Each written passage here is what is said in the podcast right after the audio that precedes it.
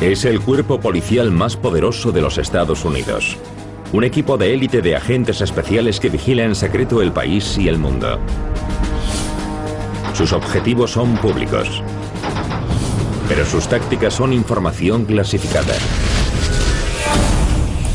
En la sede del FBI en Washington se custodian archivos confidenciales, discos duros e encriptados y secretos. Secretos tan protegidos. Es una institución repleta de secretos. Se basa en eso.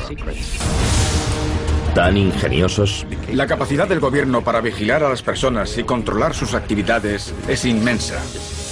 Tan astutos. Pueden fingir un accidente de tráfico o hacer que un policía los detenga. Que deben mantenerse ocultos. Robert Hansen vendió secretos que costaron vidas. Probablemente nadie que haya espiado a los Estados Unidos ha sido tan peligroso. Hay quien cree en la existencia de un libro. Un libro que contiene los secretos mejor guardados de los Estados Unidos de América. Un libro cuya existencia solo conocen unos pocos elegidos. Pero si tal libro existe, ¿qué contiene? ¿Historias secretas? ¿Planes secretos? ¿Mentiras secretas? ¿Existe realmente el libro de los secretos? El libro de los secretos. El FBI. Operaciones secretas. La principal fuerza del orden público de los Estados Unidos es conocida simplemente como FBI. Su misión es proteger y defender los Estados Unidos de las amenazas internas y externas que se consideren fuera del alcance de las autoridades locales o estatales. Y también de aquellas que puedan poner en peligro los cimientos de la sociedad estadounidense. Espías, piratas informáticos o hackers, yihadistas, mafiosos y asesinos son solo algunos de los criminales con los que la Oficina Federal de Investigación se enfrenta a diario. El FBI es la principal agencia del orden público encargada de perseguir delitos federales, determinadas investigaciones, una gran variedad de actividades como terrorismo, narcotráfico, delitos económicos, crimen organizado. Son los encargados de investigar delitos que afecten a más de una jurisdicción delitos federales y actividades de terrorismo. Si se produce un robo en un banco asegurado por el gobierno federal, el FBI se hace cargo del caso. También si alguien secuestra un avión. El terrorismo es un problema enorme. El espionaje es un problema continuo. No resulta fácil comprender la amplitud de las tareas del FBI, ya que se encargan de muchas cosas diferentes. El FBI cuenta con un presupuesto operativo de casi 8.000 millones de dólares al año. Más de 13.500 agentes especiales y casi 22.000 analistas, científicos y especialistas. No suelen ser fotografiados para intentar ocultar su identidad y proteger su vida y la de sus familias. Y a muchos les sorprendería saber que hoy los agentes del FBI trabajan en todo el mundo. El FBI dispone de más de 400 delegaciones locales en los Estados Unidos y decenas en el extranjero llamadas agregadurías legales o ligats. Hoover fue el director de la primera Fuerza Federal del Orden Público, encargada de los delitos que afectaban a más de un Estado. Durante las últimas décadas se ha transformado en lo que yo considero la primera fuerza policial global del planeta. Una agencia que cuenta cada día con cientos de agentes destinados en más de 80 países. Cada vez que un norteamericano es secuestrado o es víctima del terrorismo en cualquier parte del mundo, el FBI actúa. El Centro Nacional contra el Terrorismo dispone de una unidad formada por 70 personas y 5 equipos encargados de buscar pistas sobre células latentes en cualquier parte del mundo. La gente no tiene la menor idea del papel que jugamos en el escenario internacional, especialmente en todo lo relacionado con investigaciones. Cuando algo sucede en algún lugar del mundo, el FBI será el primero en llegar.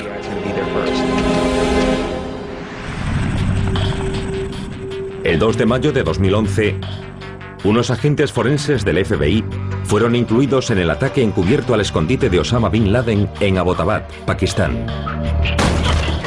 El mundo se preguntaba si realmente habían encontrado a Bin Laden. ¿Y cómo habían logrado reunir las pruebas necesarias para identificar positivamente los restos del terrorista más buscado por los Estados Unidos? La capacidad del FBI para procesar información les permite ser siempre los primeros en llegar. Si se produce un incidente terrorista que implique la recogida de pruebas relevantes, el FBI siempre estará ahí. Solo puedes analizar una vez la escena del crimen. Solo tienes una oportunidad para hacer las cosas bien. En cuanto mueves algo, el lugar ya no es como antes. Has cambiado la historia. Debes ser meticuloso. Pero aunque la misión del FBI está clara, los métodos utilizados para proteger los Estados Unidos y a sus ciudadanos a menudo se mantienen totalmente en secreto. Si existiese un libro sobre los secretos de los Estados Unidos, el capítulo sobre el FBI sería uno de los más largos e interesantes. El FBI tiene que mantener en secreto muchas de las cosas que debe hacer. En el FBI guardamos muchos secretos y lo hacemos por la seguridad del país. ¿Pero hay algún límite que marque hasta dónde puede y debe llegar el FBI para combatir la delincuencia? Y si es así, ¿dónde está la línea que separa la protección de los estadounidenses y sus libertades personales? La cantidad de información que hoy posee nuestro gobierno sobre nosotros, no solo el FBI, sino también la Agencia de Seguridad Nacional y otras agencias, es enorme. El uso que hacen de esa información, todo lo que investigan sobre cada uno de nosotros, quizá no lo sepamos hasta dentro de 20 años. Hoy en día el secreto mejor guardado del FBI es una unidad especial de expertos agentes que trabajan de incógnita. Realizan operaciones encubiertas de inteligencia. Es la llamada División de Operaciones Tácticas o TACOPS. Cuentan con unidades de rescate de rehenes y negociación de crisis, y equipos regionales de armas y tácticas especiales o equipos SWAT. La División de Operaciones Tácticas del FBI son esas personas de las que nunca se oye hablar. Representan la faceta secreta del FBI, los encargados de vigilar y espiar a cualquier sujeto susceptible de ser investigado. El mayor secreto del FBI es su modo de entrar en edificios para colocar micrófonos ocultos sin que sus agentes sean descubiertos y les disparen por ladrones. Para conseguirlo, el FBI tiene que lograr entrar en ese lugar, garantizar la obtención de la información y salir sin que nadie lo note. Y hay formas de hacerlo. No puedo contarles todas porque tendría que divulgar información clasificada. Hay que evitar los sistemas de cierre y alarma, ya sea un coche, una vivienda o un edificio de oficinas. Contamos con agentes a los que se les da muy bien. En una incursión suelen estar involucrados unos 10 agentes y cada uno tiene una tarea diferente. Uno de ellos se encarga de que todo quede de nuevo en su sitio. Primero hacen fotos de todo. Si mueven una silla, por ejemplo, marcan con cinta el lugar en el que estaba y llevan polvo por si mueven el que había sobre una mesa o un escritorio. Lo reemplazan con el que llevan. Si tienen que perforar una pared, llevan un pequeño aspirador muy sofisticado para limpiar cualquier resto. Si descubren que un objetivo regresa antes de lo previsto, habrá agentes preparados para distraerlo. Pueden fingir un accidente de tráfico o hacer que un policía lo detenga y le ponga una multa o pueden abrir una boca de incendios de la zona para que nadie pueda pasar. Durante una investigación, el FBI organizó una fiesta en un yate. Varias hermosas agentes del FBI acudieron a esa fiesta para entretener a unas personas involucradas en un caso de corrupción política. Y la División de Operaciones Tácticas instaló micrófonos en sus despachos durante la fiesta. En ciertas situaciones, los agentes encubiertos pueden actuar mientras el sospechoso está en el lugar. Con la ayuda de diversos disfraces y caracterizaciones, ciertos agentes expertos pueden colocar un dispositivo de escucha ante las mismas narices del objetivo. Digamos que pretenden colocar un micrófono en el domicilio de un mafioso. Pueden crear interferencias en su línea telefónica y cuando llame al servicio de averías de su compañía, el FBI interceptará la llamada. Los agentes se harán pasar por técnicos del servicio de reparación y le dirán, ahora mismo vamos. Entonces acuden en un vehículo de la compañía telefónica perfectamente uniformados. La estrategia era investigar a cada familia, por ejemplo la familia Gambino, para intentar presentar cargos contra su cúpula por una serie de actividades delictivas cometidas por la familia. La táctica resultó especialmente eficaz contra algunos de los mafiosos más escurridizos de los Estados Unidos. Entre ellos John Gotti. Al violento mafioso que lideró la familia Gambino de Nueva York, también conocido como el Don de Teflón, lo grabaron hablando de varios asesinatos y otros delitos. A John Gotti lo atraparon gracias a un micrófono colocado en el lugar que él consideraba impenetrable, su club social de Nueva York. Grabaron conversaciones sobre asesinatos y eso fue lo que permitió condenar a John Gotti. Solíamos oír a Gotti en las cintas y empezó a creer que lo sabía todo. Le gustaba ser una figura pública y al hacerlo se convirtió en el objetivo prioritario, lo que conllevó un enorme trabajo por parte de las fuerzas del orden que al final permitió condenarlo y encarcelarlo. Gracias a esas grabaciones secretas, el 2 de abril de 1992, John Gotti fue declarado culpable de 13 asesinatos y otros muchos delitos. Y fue condenado a cadena perpetua.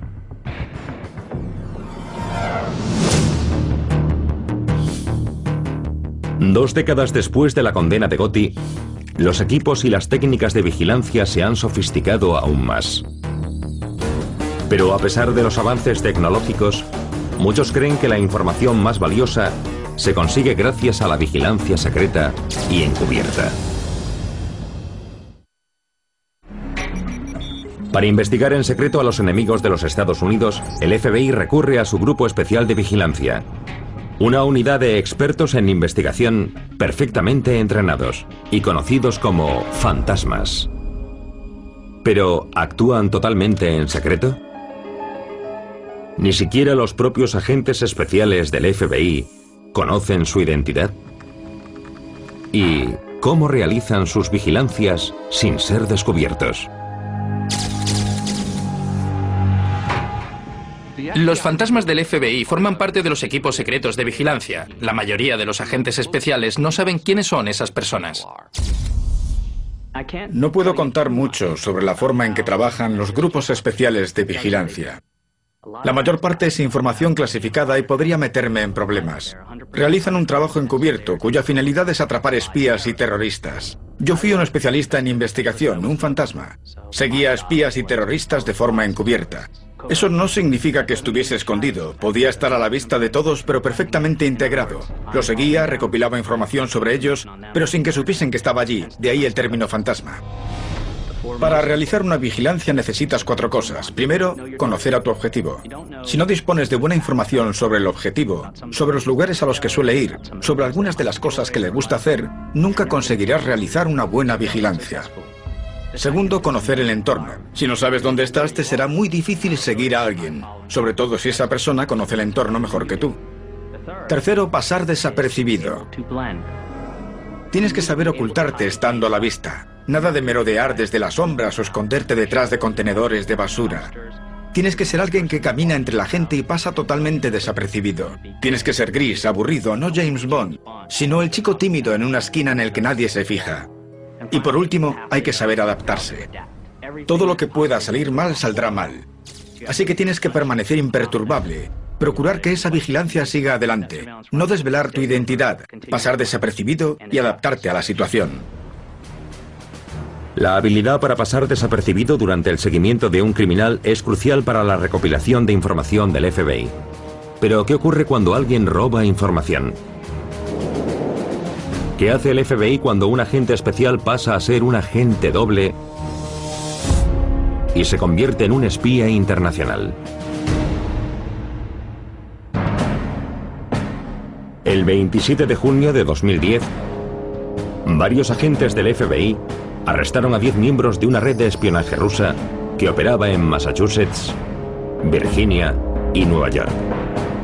Las detenciones se produjeron tras una investigación de siete años, gracias al trabajo de agentes encubiertos en una operación de los servicios de contraespionaje llamada Historias de Fantasmas. El FBI utilizó técnicas de vigilancia muy diversas. Cámaras fijas de seguridad, cámaras de vídeo y micrófonos ocultos en mochilas para realizar grabaciones en cafeterías. Una de las espías detenidas era Anna Chapman, de nacionalidad rusa. Tenía 28 años y la prensa la consideró una versión moderna de Matahari por su elegancia. Según el FBI, ni Chapman ni los demás implicados representaban una amenaza inmediata para la seguridad de los Estados Unidos. ¿Podrían aquellos arrestos servir a un propósito más secreto? Semanas después, los Estados Unidos negociaron con los rusos su intercambio por cuatro agentes arrestados por espionaje en la antigua Unión Soviética. Uno de los cuatro hombres devueltos a los Estados Unidos era Alexander Zaporovsky. Muchos creen que Zaporovsky ayudó en secreto a arrestar a un agente corrupto del FBI que cometió una de las violaciones de seguridad más graves en la historia de los Estados Unidos. El FBI sabía que había un traidor en alguna parte, así que comenzó a buscar fuentes que pudiesen proporcionarnos información que nos llevase hasta el traidor. Y encontraron a alguien que nos proporcionó una carpeta de información procedente de Rusia con pruebas que apuntaban a Robert Hansen. Robert Hansen es el traidor más peligroso y letal en la historia del FBI. Era un agente que había pasado décadas espiando en secreto, primero para la Unión Soviética y luego para Rusia, sin que nadie lo descubriese. Llegó a ser uno de los agentes de mayor rango entre los que investigaban a los rusos. Durante 22 años, Hansen había suministrado secretamente a los soviéticos y a los rusos información confidencial sobre la seguridad de los Estados Unidos y también información sobre agentes de la KGB que trabajaban para los estadounidenses. Sabía cómo funcionaba el contraespionaje. Sabía cuáles eran los puntos fuertes y los puntos débiles del contraespionaje. No solo del FBI, sino de todas las agencias de contraespionaje. Los soviéticos ni siquiera sabían quién era Hansen. Sabía cómo ocultar su rastro porque trabajaba desde dentro. El FBI disponía de estrategias para enfrentarse a agentes dobles, pero ¿estaba preparado para hacer frente a un traidor que había llegado tan alto en la organización? ¿Qué clase de trampa utilizó para acabar con un espía tan hábil como un Jason Bourne de la vida real? Crearon una nueva división llamada Seguridad de Información. Lo pusieron al mando y decidieron darle acceso a todo. La idea era que se sintiese como un niño en una tienda de golosinas. Al no sentirse vigilado, no podría resistirse a robar algo. Me ofrecieron un puesto para trabajar junto a Robert Hansen e investigarlo. Un agente de mayor rango me iría dando órdenes sobre mi cometido. Si hubieran intentado que otro agente resolviese el asunto cara a cara, Hansen habría notado todos los recursos y trucos habituales.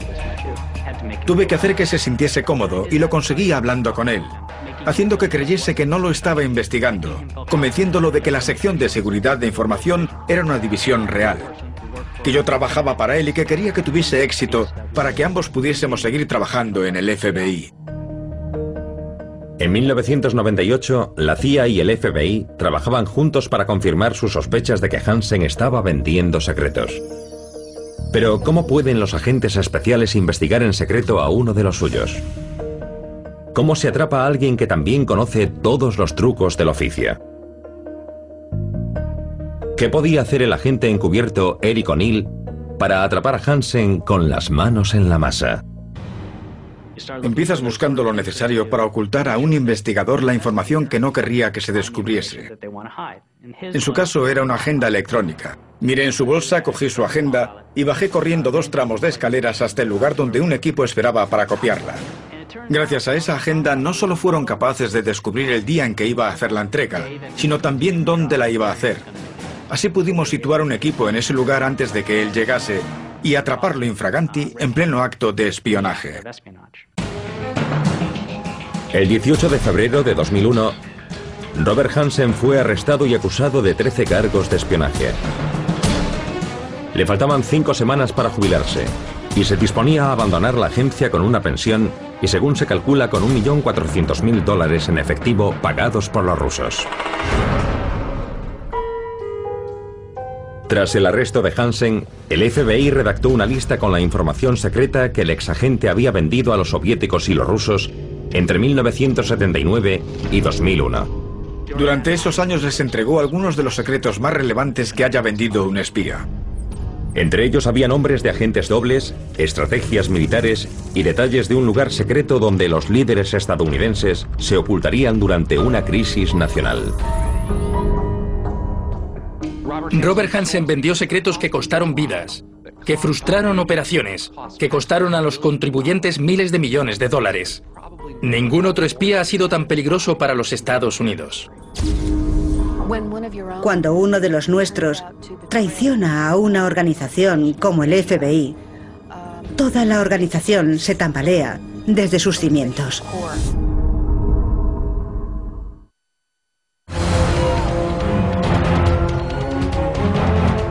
Lo ocurrido el 11 de septiembre de 2001 no solo cambió la forma en que los Estados Unidos responden a los ataques terroristas. También influyó en la manera en que los Estados Unidos se defienden de posibles amenazas. Al igual que muchos otros gobiernos y fuerzas del orden público, lo ocurrido el 11S obligó al FBI a reinventarse. La prevención del terrorismo pasó a ser su principal prioridad.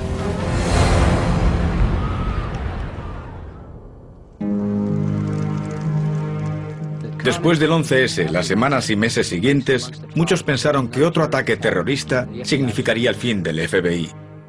El FBI tenía que cambiar para garantizar que eso no sucediese. Cuando explota una bomba o alguien disemina un agente biológico, ya es demasiado tarde. Tienes que averiguar qué está tramando el enemigo para poder detenerlo antes de que algo así suceda. El 11S lo cambió todo. Era necesario compartir información.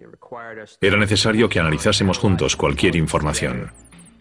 Después de casi un siglo de trabajo en secreto, el FBI creó una revolucionaria unidad de seguridad. La denominada Fuerza Conjunta Antiterrorista reuniría a agentes locales, estatales y federales en un solo equipo por primera vez. Les contaré un secreto que poca gente conoce. Los agentes del FBI no podían compartir entre sí la información que conseguían, ni siquiera dentro de su propia agencia de información, ni con otros agentes que intentaban averiguar quién era el enemigo, ni con agentes que trabajaban investigando delitos después de que se produjesen. Lo teníamos prohibido por ley. Aunque estuviésemos juntos en un despacho del FBI, no podíamos hablar de esos casos. Hoy existe un equipo de la Fuerza Conjunta Antiterrorista en cada gran ciudad de los Estados Unidos. Se reúnen en secreto en locales encubiertos cuyo nombre en código es Centros de Fusión. Los centros de fusión son unas organizaciones muy poco conocidas formadas por agentes estatales, locales y federales que comparten información e intentan identificar amenazas. Casi nadie ha oído hablar de ellos y si del FBI depende, nunca lo harán. A los estadounidenses les parecerá muy interesante saber qué podrían pasar ante un centro de fusión sin darse cuenta de que está ahí. Todos los que trabajan en ellos tienen acceso a información clasificada. Agentes de policía, sheriffs, agentes del FBI. Todos trabajan en los mismos casos y todos recopilan y analizan datos, algo que no ocurría hace una década. Y eso ha cambiado nuestra forma de trabajar. Pero ¿cómo utiliza el FBI la información obtenida por las fuerzas del orden público para predecir un ataque e intentar anticiparse? Y una vez que descubren uno de esos planes, ¿en qué momento se hace cargo el FBI y evita que se produzca? En lugar de esperar a que algo suceda y entonces intentar encontrar al enemigo, ahora se da mucha más importancia a las labores de infiltración, análisis de información y a desbaratar esas operaciones antes de que se pongan en marcha.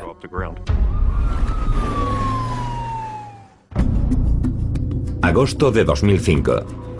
La policía local de Torrance, California, recurre a la Fuerza Conjunta Antiterrorista de Los Ángeles tras encontrar información sospechosa en una cartera y un teléfono móvil perdidos en una gasolinera por un atracador. Pero ¿por qué investigó la Fuerza Conjunta de Los Ángeles un delito que a primera vista no parecía tan grave?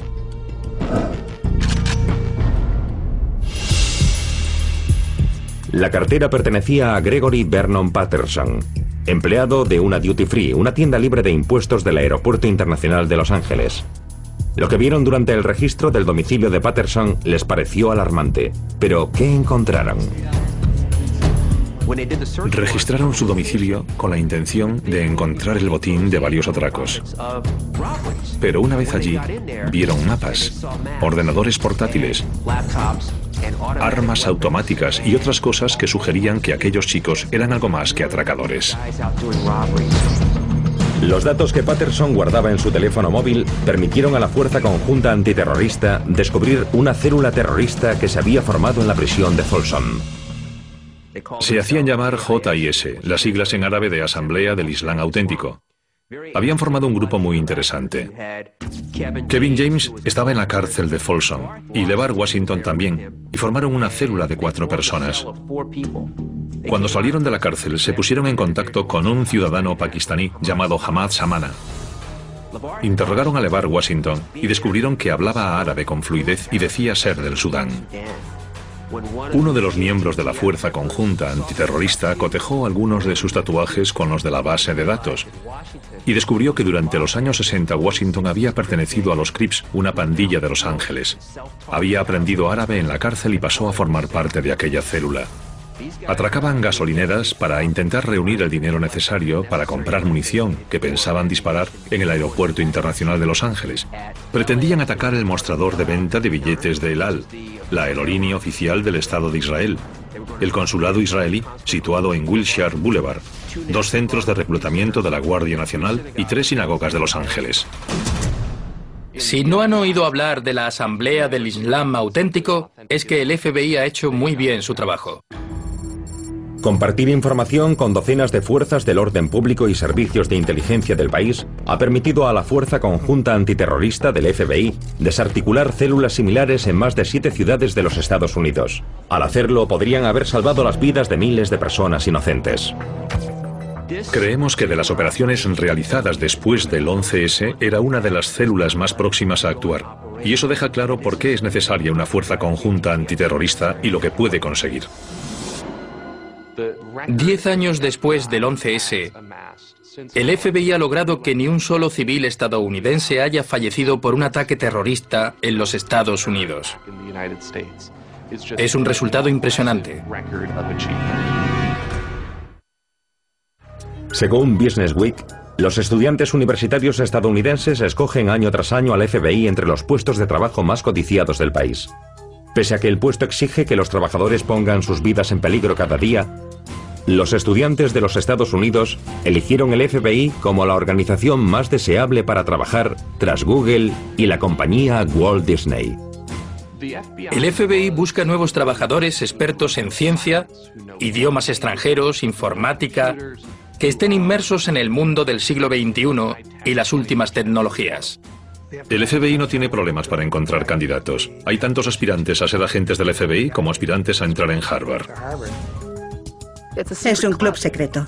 Cuando te conviertes en agente del FBI, ganas inmediatamente lo que nosotros llamamos la familia del FBI. Y sabes durante toda tu vida que eso es lo que eres y quién es tu gente. Pero ¿cómo selecciona el FBI a su selecto grupo de agentes entre las decenas de miles de solicitudes que recibe?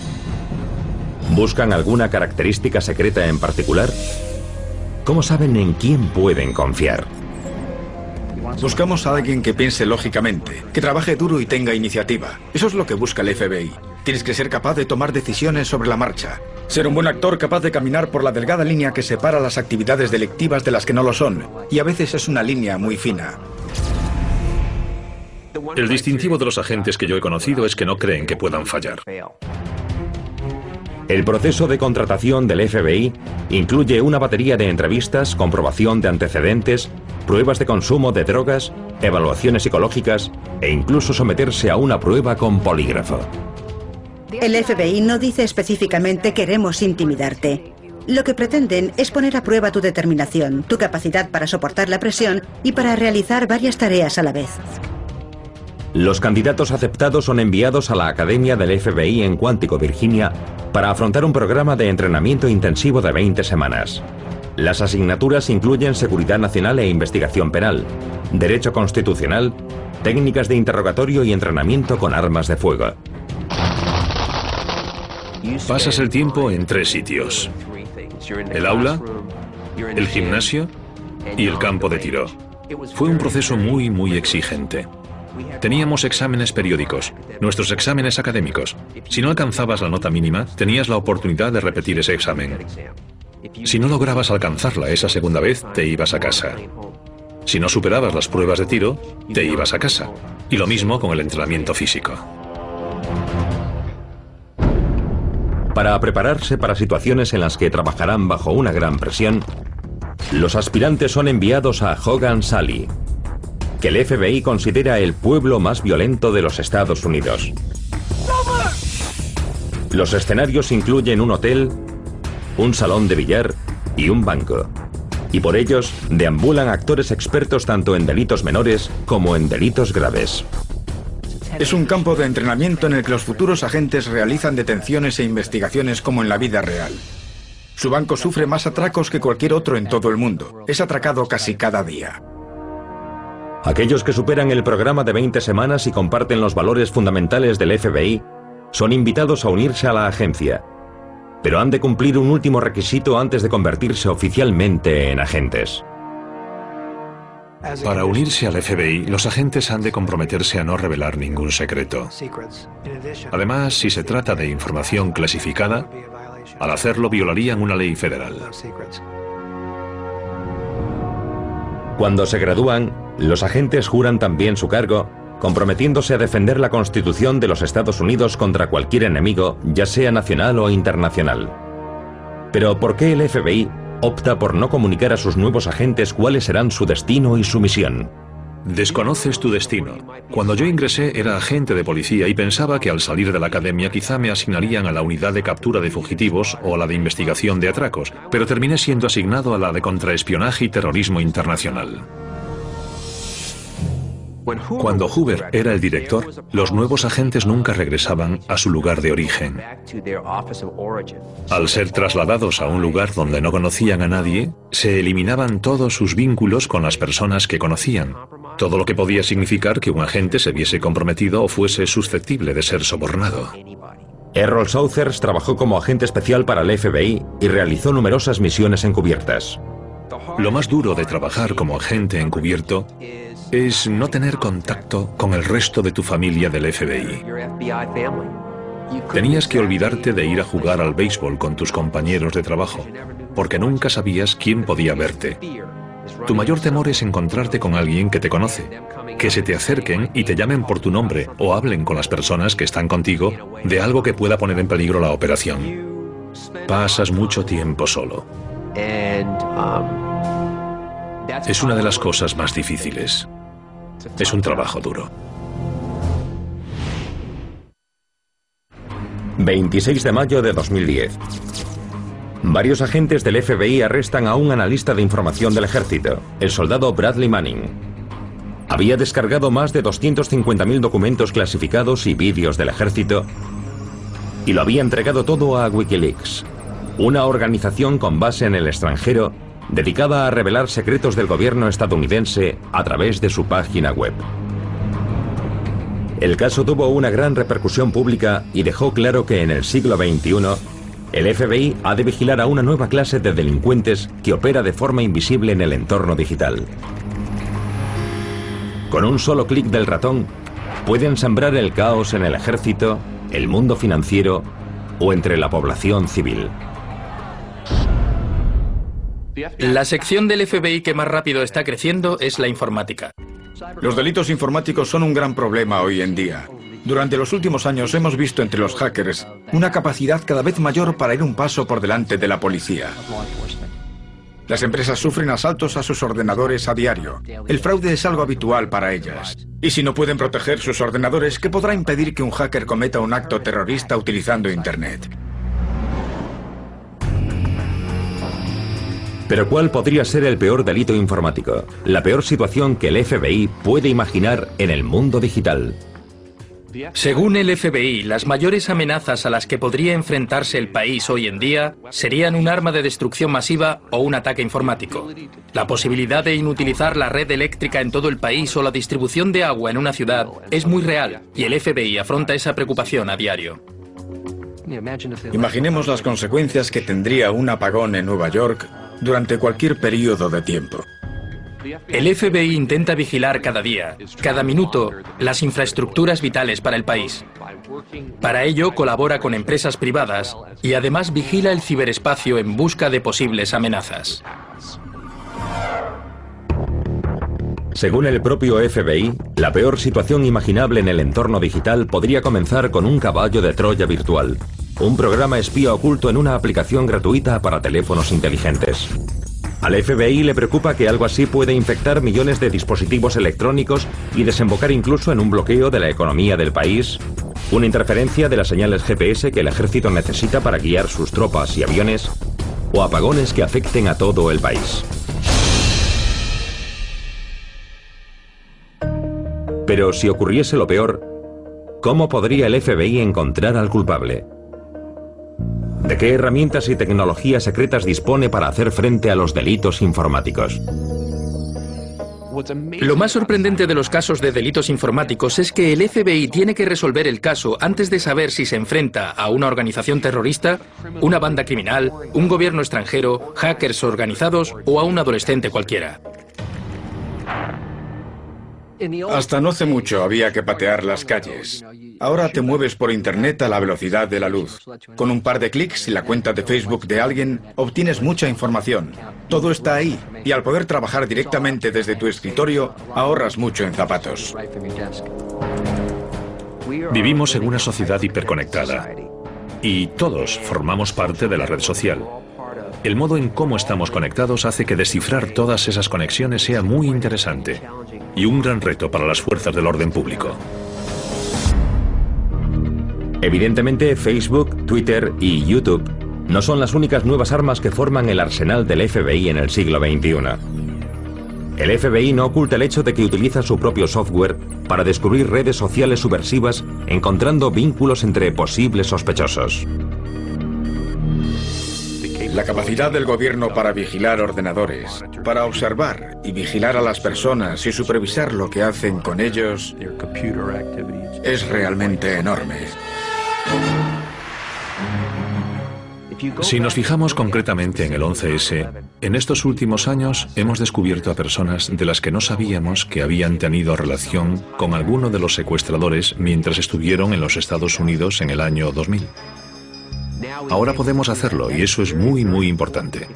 Esas personas podrían ser relevantes aunque no tengan antecedentes penales. Podría valer la pena investigarlas debido a la red a la que pertenecen. En definitiva, todas las actividades de los servicios de inteligencia deben centrarse en las personas. Debemos intentar mejorar mucho más nuestra capacidad de encontrar al terrorista y no la bomba, encontrarlo cuando esté en su domicilio y no cuando esté en el aeropuerto. Pero los programas informáticos y las redes sociales son solo una parte del uso que el FBI está haciendo de la computación. Los detectives digitales pueden encontrar datos en cualquier equipo electrónico con tanta eficacia como sus homólogos forenses analizan el ADN. Existen 16 laboratorios de delitos informáticos dotados de la última tecnología, ocultos en lugares secretos de todo el país. En ellos las llamadas pruebas digitales son analizadas por especialistas. Los laboratorios de delitos informáticos y los laboratorios regionales de informática forense son unas de las instalaciones más secretas del FBI. Disponen de la tecnología más avanzada y sofisticada, están ocultos pero a la vista de todos y distribuidos por todo el país. En cualquiera de esos laboratorios regionales de informática forense, pueden analizar ordenadores, cámaras y teléfonos en busca de pistas cruciales que podrían resolver un caso. Las pruebas digitales son cada vez más relevantes en el mundo del FBI. Son las migas de pan que nuestras vidas digitales van dejando cada día por correos electrónicos o por Internet. Todo el mundo tiene un teléfono, un ordenador, una tableta o lo que sea. Es una explosión que se está dando ahora mismo. En 10 años las pruebas digitales ocuparán el lugar que hoy ocupan las pruebas de ADN. Ni siquiera perseguiremos un delito sin pensar en algún tipo de prueba digital que apoye esa investigación. Conforme han ido creciendo las necesidades de las fuerzas del orden público de los Estados Unidos, también lo ha hecho el FBI. Pero a pesar de su alcance y recursos globales, quizá el principal pilar del FBI sea su capacidad para lograr que los Estados Unidos sean un lugar seguro manteniendo en secreto sus tácticas para luchar contra el crimen. El FBI es una sofisticada organización con la tecnología más avanzada, la cual sigue siendo secreta para el resto de nosotros. Hay muchos secretos. Secretos relacionados con el espionaje, la delincuencia, el terrorismo, la psicología, la sociología. Y el FBI está en medio de todo eso. Seguiremos manteniendo en secreto las técnicas de investigación, sobre todo porque no queremos que el enemigo las conozca. En menos de un siglo, la Oficina Federal de Investigación ha pasado de estar formada por un puñado de agentes armados con permisos especiales para hacer cumplir las leyes de los Estados Unidos en todo el país, a convertirse en una formidable agencia internacional. Y aunque sus métodos pueden ser secretos, su misión está clara. Hacer cumplir las leyes y proteger a los ciudadanos de los Estados Unidos.